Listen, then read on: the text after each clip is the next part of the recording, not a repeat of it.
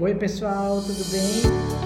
Então, queria falar com vocês hoje sobre desapegar. Tá? Uma das coisas nas minhas consultas, uma das coisas mais difíceis é fazer o pessoal desapegar. Ótima ideia vocês pegarem e escolher um local na casa e começar a arrumar. Arrumar, os armários, tirar todas as roupas do armário, ver o que experimentar para ver o que, que ainda serve, o que.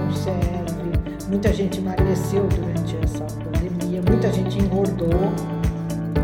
Então a gente tem que sair dessa vibe pesada. Tudo vai, vai melhorar.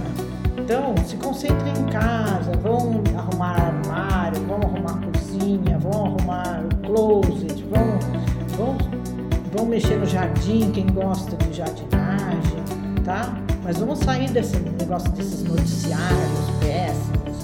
Cabala, eu aprendi uma coisa muito interessante no Feng Shui também, que a gente tem que fingir que tá tudo bem, porque aí as coisas vão ficar tudo bem, entendeu? É muito importante, a gente tem que sair dessa, dessa vibe pesada, ok? Então esse é o meu recadinho para você. gente só tenha good vibes na vida, só good vibes, só pense good vibes só no que vocês gostam de fazer, nos prazeres, pensar que daqui a pouco nós estamos viajando, que daqui a pouco nós estamos.